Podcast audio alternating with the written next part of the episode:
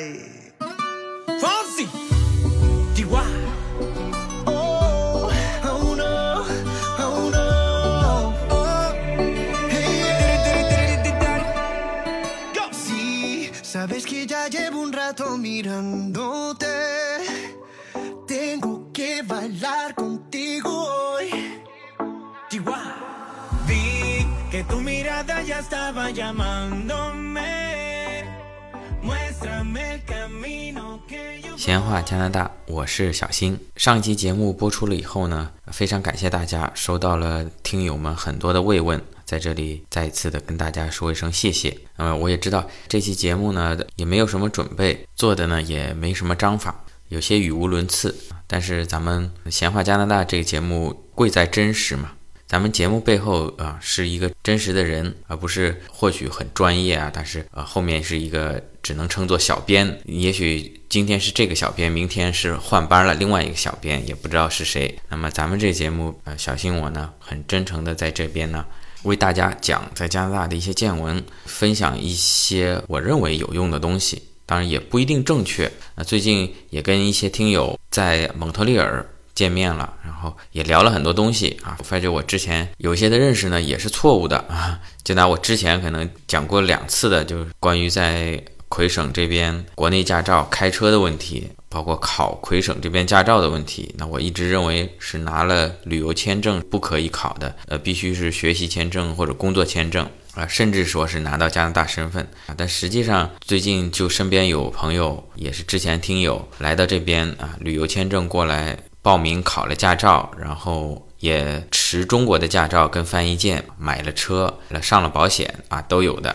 可见我之前呢，也有一些理解也不完全正确啊，呃，特别像这边有一些政府机构的东西呢，啊，有些法律法规上，你到他官网上去查是一样啊，你可能打电话去给这边的客服啊，不能算是客服吧，打这边接线员啊，他可能又是一种解释啊，你可能真正递交了申请，具体碰到审核的人可能又不一样了，跟这个在魁省考驾照一样，可能啊，如果不是一些。呃，法律法规规定的很死的的一些硬性的指标啊，其他有一些地方呢，这个人手松，那个人手紧啊，都是有可能碰到的。也期待更多的咱们听友，特别是在加拿大这边啊，生活、工作、学习的朋友们啊，能够帮小新来挑错啊，把您的这个经历、经验啊，分享给更多的人。那么这期节目呢？咱们接着跟 Tommy 主播把之前的那个圣彼得堡的呃专辑把它完结啊，因为之前已经放了两期了，今天呢是最后一期，咱们把俄罗斯之旅结束。那么后面几期呢，咱们回到加拿大啊，再给大家继续介绍加拿大这边的信息。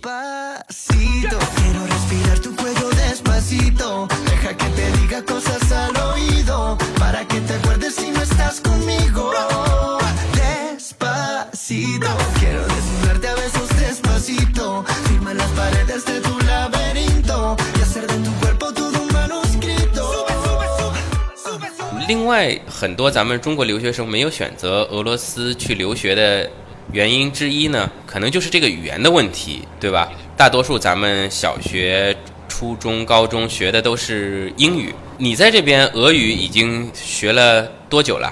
我目前在俄罗斯就学了一年预科，嗯，因为我过来的时候呢，俄语也是零基础嘛。如果像我们这种留学生在国内啊没有任何基础，那到俄罗斯来留学呢，必须要上一年预科，然后通过他的这个考试呢，你才能够进入到这个系里面去学习这个专业的课程。嗯，过了吗？考试？啊、没有问题，啊 因为如果不过的话，我们九月份开学对就进不去了。啊，你就不能做节目，就回国了。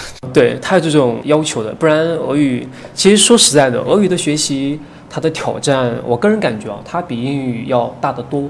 首先呢，它这个单词比较复杂，比较长；第二个呢，它的这个语法，它的这个变化形式特别多，所以对于像我们中国学生，就是因为我们是从小学习英文嘛，嗯。然后突然说到一个年龄段学习俄语，还导致这种混乱，因为你学俄语会经常把那些英语的单词、语法会混在一起，嗯。包括像书写方面，它和英语也是完全不一样，所以我们当时刚过来那个阶段就特别特别痛苦，就那前将近前半年吧，首先听不懂这一方面，第二个写还经常出错，因为俄罗斯的这个单词它分为书写体和那个印刷体两种版本。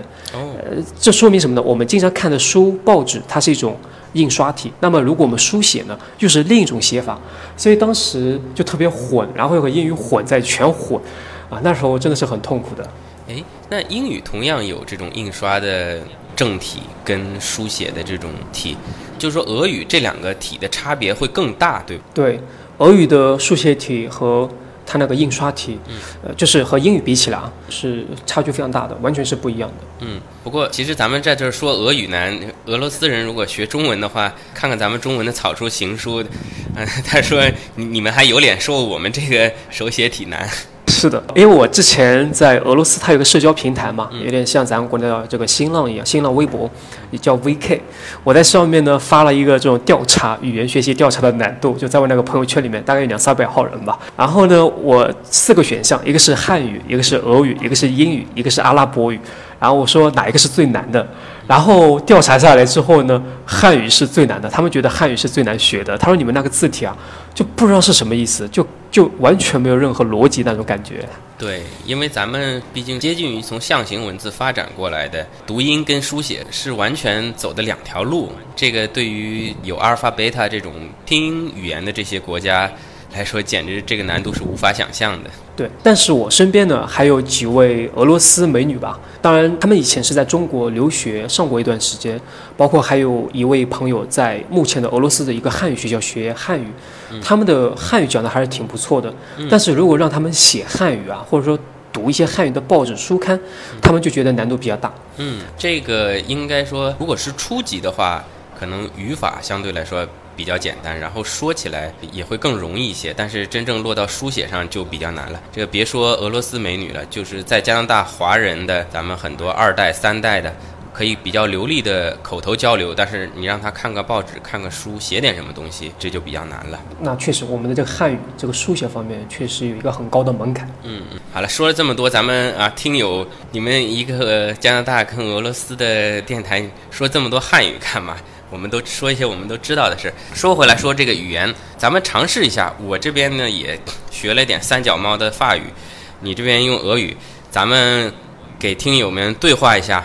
可以可以，但是我目前水平还比较有一些你已简单的经你日常日常沟通语。你已经学了一年了吗？而且是你是全日制的，对吧？对我们当时预科上课一天上六个小时，嗯，我才学了，加起来才学了三个多月，而且是半天的。我们就说最简单的，然后咱们听友猜一猜讲的是什么东西。我先来 Bonjour, OK Привет, здравствуйте, ça va, как дела? enchanté, Хорошо, au revoir。 все. 行，那么不知道听友有没有猜出我们在讲什么？我先说了一个你好，那个俄语你是怎么回的？俄语也是你好，但是它分为敬词嘛。嗯。一般朋友之间是 Privet。嗯。那么敬词就一些长辈用 z d r a s t 嗯，那后面我就是问了萨巴，就相当于英语的 How are you？跟那个 a n s h a n t e 就是说很高兴认识你。最后就是再见。你后面说了什么？哦，第二句呢？呃，也是问，就你怎么样？就英语里面 how are you doing 嘛？我是 Gag Jela，。也就是说，哎，你怎么样？第三一句呢，呃，是结束语。一般我就一个很简单叫 show，show 就结束了。嗯看来其实老外打招呼的套路差不多。即便咱们互相不理解、不不懂对方的语言，也能对着说。对，我不了解你法语讲的什么，但是一般确实打招呼还有一定套路的。嗯，那他们也可以说在语言方面可以说很强了，英语也很强，现在俄语也顺利的完成了学业啊。既然它能够让你研究生入学，说明你这个不可能是一个很初级的水平啊，已经已经是达到了至少是一个中高级的水平，才能够让你读研究生的课程嘛。不然你也听不懂。那咱们很多听友感觉学外语很难啊，你如果觉得学英语难的时候呢，你就去看看那些学法语的同学，那语法还要难。如果咱们听友很多想移民加拿大，觉得学法语难呢，咱们可以看看托米人家学的这个俄语，你法语至少还是跟英语一样二十六个字母，俄语是多少？三十三个字母，对吧？对，三三。而且这个 A、B、C 什么长得跟英语又都不一样，这个难度就要更大一些。对，它是源自这个斯拉夫语，而我们这个英语呢，它是那个日耳曼语，反正它是不同语系的，应该是。大的来说算是拉丁字母，但是英语的语法跟德哦语有点像，算是日耳曼语。然后法语、意大利语、西班牙语算是拉丁语。那么，如果来这边留学，Tommy，你给咱们想学俄语的朋友有些什么建议吗？如果说有听友啊，他想到俄罗斯来留学，那首先是专业的选择嘛，一般像艺术类的，啊，可能会更多一点，会更好一点，因为俄罗斯有这个艺术方面的沉淀。你看，它整个历史上出现那么多伟大的这个艺术家、作家，还有什么作曲家，就特别特别多。比如被在俄罗斯被称为诗圣的吧，应该就是。普希金吧，或文学圣人，应该就是普希金。嗯，啊，所以呢，如果对文学或者艺术这方面感兴趣的朋友，可以到俄罗斯来，而且呢，费用啊，相比较于欧美国家是便宜很多很多。那个费用大致是多少呢？因为像嗯，大家比较了解的，可能美国留学或者加拿大留学，一年学费几万。然后在欧洲有些国家，像法国、德国啊，学费是免费的。呃，那在俄罗斯呢，就是你说你这个项目是免费，那普通的如果正常咱们中国留学生过来留学，呃，学费要多少？我有一些朋友在莫斯科大学，包括像彼得堡，呃，可以说是类似咱国内的这个北京大学吧，就国立大学，他们一年的学费也是跟不同专业啊，但是一般来说学费加上生活费差不多一年七到八万左右，但绝对不会超过十万。这个费用，嗯，当然现在很多俄罗斯学校和咱国内有很多合作嘛，它都有这种政府间的这种合作项目，也提供这种免学费的，啊，甚至还会有一些这种奖学金，但是呢，奖学金特别特别少。嗯，感谢后面也给了咱们一些学习的一些建议。那么要说学习语言来说啊，其实很快的一种方式呢，你就是找一个老外的女朋友或者男朋友。后面你在学俄语的时候有没有找这个俄罗斯美女啊？首先，确实啊，这小谢讲的特别对。学一门语言呢，最好能够找一个本国的或当地的人，学语言的这个效率会特别高。我在这一年当中呢，当然也有很多本地的一些俄罗斯学生或俄罗斯朋友帮助我提高我这个俄语的能力，啊，但是呢，很遗憾，我现在还没有找到一个俄罗斯女朋友，啊，当然我身边有很多这种俄罗斯美女吧，因为很多人他会说俄罗斯女生长得怎么样，但是。这个倒是事实，他们长得确实很漂亮。然后像语言的学习，我觉得两方面，呃，应该说两方面很重要。一个呢是自身的原因嘛，那其次呢是有这样一个环境。那我目前是比较幸运，是在俄罗斯这个国家这边学俄语，然后呢还有本地的一些学生朋友帮我，对我提升是非常快的。那么说到这个俄罗斯美女啊，咱们平常有些看国内呃一些。公众号啊，包括甚至好像腾讯官方的新闻也推送过什么，他为了制造反差嘛，啊，这里就是说没有地域歧视啊，他这些纯粹是这些写新闻的小编为了人为的制制造一些呃反差啊，会会把这个咱们中国的男主角写的惨一点啊，在某某农村什么，然后动不动就跑到俄罗斯啊，然后乌克兰啊，白俄罗斯啊。嗯，娶了一些当地的模特啊、美女啊这些，你身边这种情况多吗？实际你在俄罗斯有没有？呃，首先我身边我知道的，我认识的朋友有三位吧，三位俄罗斯美女是嫁给了咱们中国的同胞啊，所以呢，他们现在的中文，这三位美女的中文讲得特别好。那咱们三位中国同胞的俄语有没有进步？根据我的了解，他们的俄语特别烂，反而他们女朋友的这个汉语讲得特别溜。主要是这三位呃俄罗斯女生，她们以前在中国留学，然后呢之前也在国内学过汉语，所以呢对于语言沟通方面是没有任何障碍的。所以我觉得语言是一个最主要的问题，因为如果语言不会，双方无法理解，这个还是挑战还是蛮大的。那说到俄罗斯的美女，你对她们呃有没有什么一个大致的印象？是不是全是金发碧眼？根据我这一年以来这个详细的观察吧 或洞洞察，俄罗斯美女真的是。可以说是满大街都是，这个一点都不假。当然也有长得一些不是特别好看的，但总体来说，这个美女真的是满大街跑，包括像一些帅哥也是这样的满大街跑。而且俄罗斯人的身高本来就比较高嘛，所以我们有时候开玩笑说，这满大街怎么都是模特在走路呢？啊，这个可能有点夸张，但是呢，等有些朋友到俄罗斯来旅行，他们都会发出这样的感叹，说美女帅哥好多，所以这个一点都不假。嗯，说到这个俄罗斯美女，我也。碰到过不算是俄罗斯吧，算是他们原来前苏联这个加盟共和国的。我前段时间不是在学法语嘛，那我班上呢就是有一位来自乌兹别克斯坦的呃美女。这个全世界的人呐，这个其实人性说起来有有点残酷，人性都是这样。嗯，她是在我们开班之后第二个星期才来的啊。同时这一天来了两个女生，那另外一位女生就是嗯，不能说不好看吧，就普通。然后另外是来自乌兹别克斯坦的一个美女。那么老师说，那么新来的同学，大家反正也在练口语嘛，每个人都跟新同学打个招呼，做个自我介绍，啊，结果整个一个班的同学呢，啊，可以说百分之九十都是在跟这位乌兹别克斯坦的美女在对话，就比较少跟另外一个女生谈。那我问一下，你有没有被这位乌兹别克斯坦美女就吸引，是吧？啊，其实我呢，我这个人是。大家听我节目是比较正派的嘛？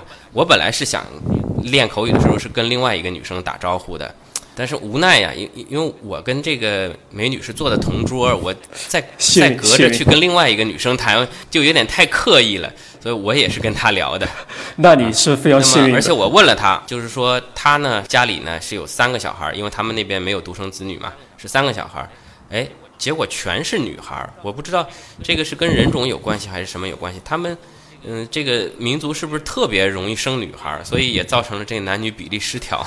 这个当然我没有做前面的一些什么调查，但是我们知道，在二战的时候啊，整个俄罗斯的这个只要是男的能上战场的，都几乎上了战场，而且二战他这边死亡都有好几千万，所以这也是一个很大的原因，导致他这个男性啊就比例特别低。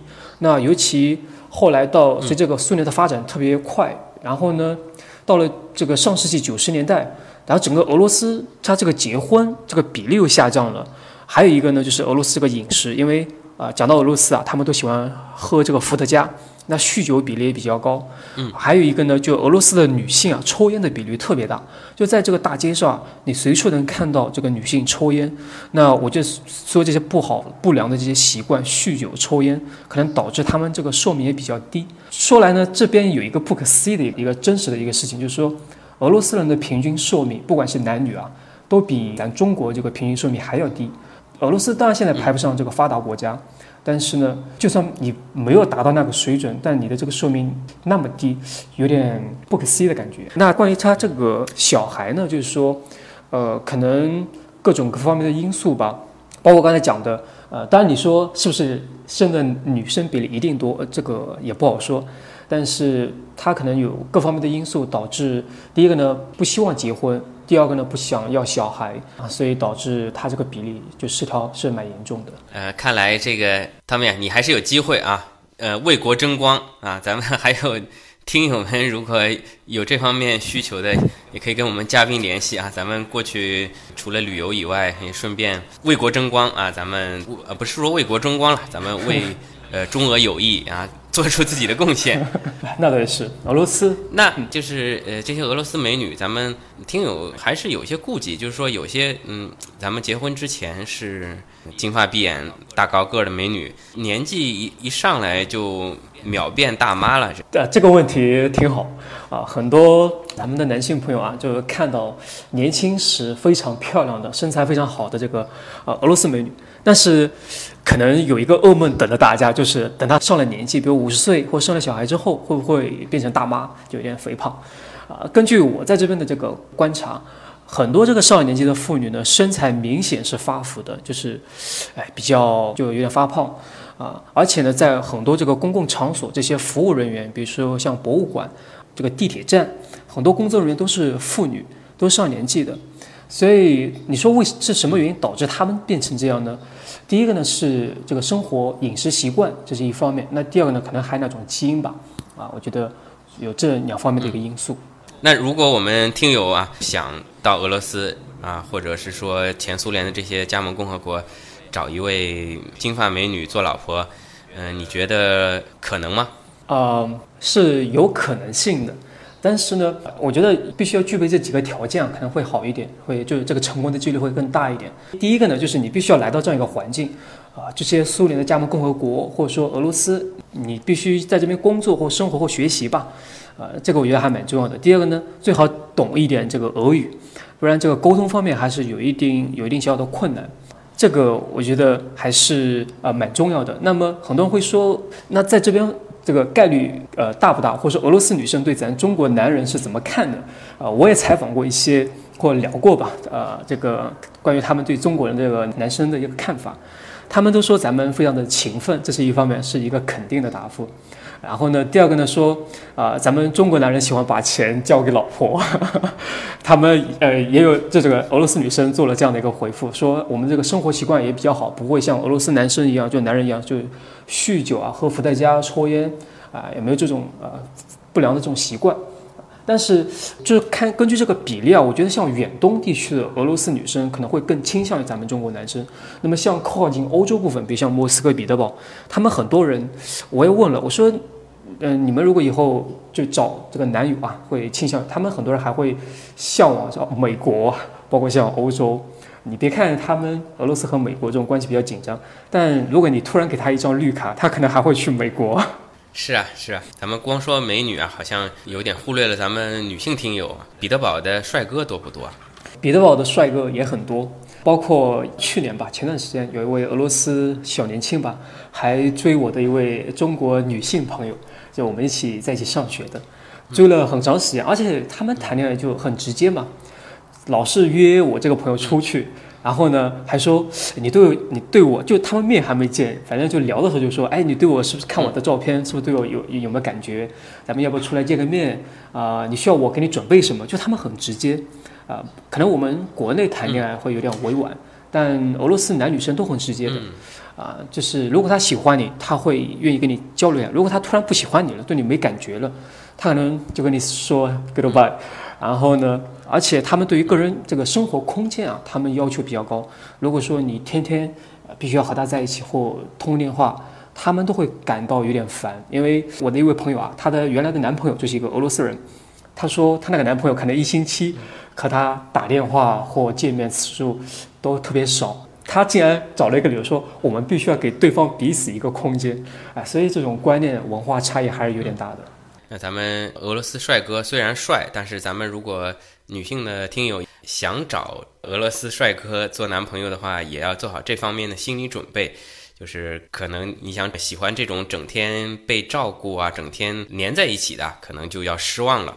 他们呀，咱们到了俄罗斯，当然除了交俄罗斯女朋友以外，最主要的咱们还是来学习的，对吧？那肯定是的。你觉得呃毕业以后，嗯，工作好找吗？在当地？这个问题其实我一直，包括我踏上俄罗斯这个土地啊，我就在考虑这个问题。因为我们必须要面对一个现实，就是毕业之后我们是回国发展，还是说留在这边？后来我问了一些很多这个中国留学生，就他们在这边待了好几年，他们大部分的回复呢就是说回国发展，因为现在国内这个机会啊明显是非常非常多。那像俄罗斯呢，也是由于它整个大环境并不景气，经济方面工作是很少的，就算有，都是这个薪水啊不是特别高，就特别低，而且呢，很多这个靠体力啊这方面的工作，不管是什么服务员啦等等，都是由这些斯坦国的这些呃人吧，或者合法或者说非法的这种打工者吧，啊，就让他们给包办了。所以对于我来说呢，将来留在这边工作的可能性是比较低的，啊，就算说想留在这边发展，我可能还会去考虑去这个莫斯科，毕竟他那边的工资各方面机会可能会更加多一点。你未来的打算多数还是回国，但是如果说有咱们你的同学，咱们中国留学生，呃，想继续留在俄罗斯工作的话，那他毕业以后，呃，继续是换工作签证，或者是有没有移民的可能呢？呃，这个呢，我有正好有一个朋友，他是去年毕业的，然后呢，他找了一家呃公司，在莫斯科找了一家俄罗斯本地的公司，工作了一年，但是呢，后来综合考虑，他还是回国发展了。主要是第一个呢是呃薪水还行，和国内比起来，他跟我这么讲的，就同样的这个工作类型啊，主要是这个语言和文化。呃，因为俄罗斯人，他说他那个老板也是很强势的，呃，反正可能不像欧美国家那种，还是有一定的差距。还有一个呢，就是语言的问题。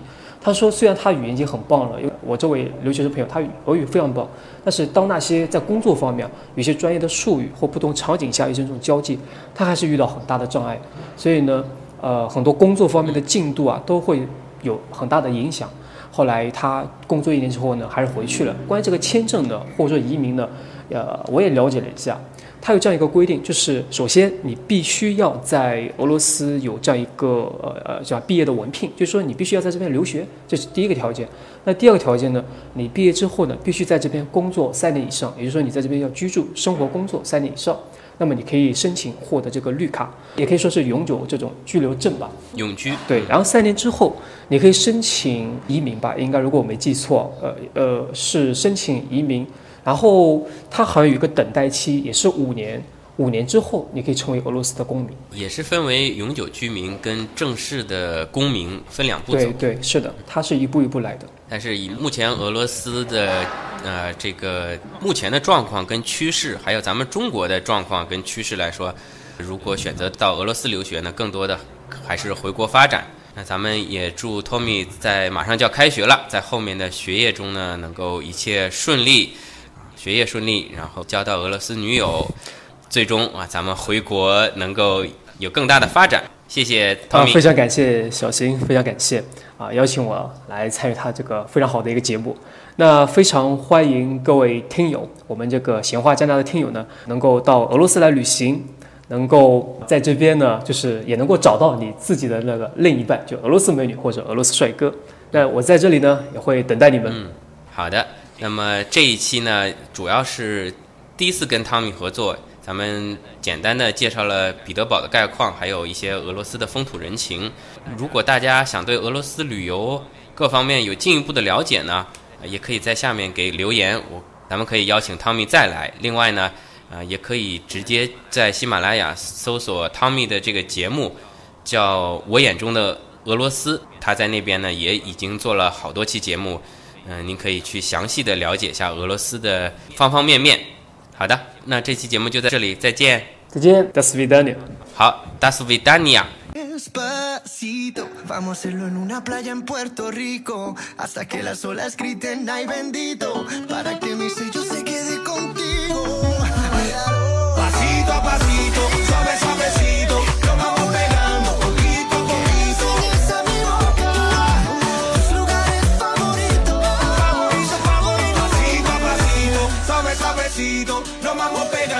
poquito a poquito. Hasta provocar tus gritos. Y que olvides tu apellido. Despacito.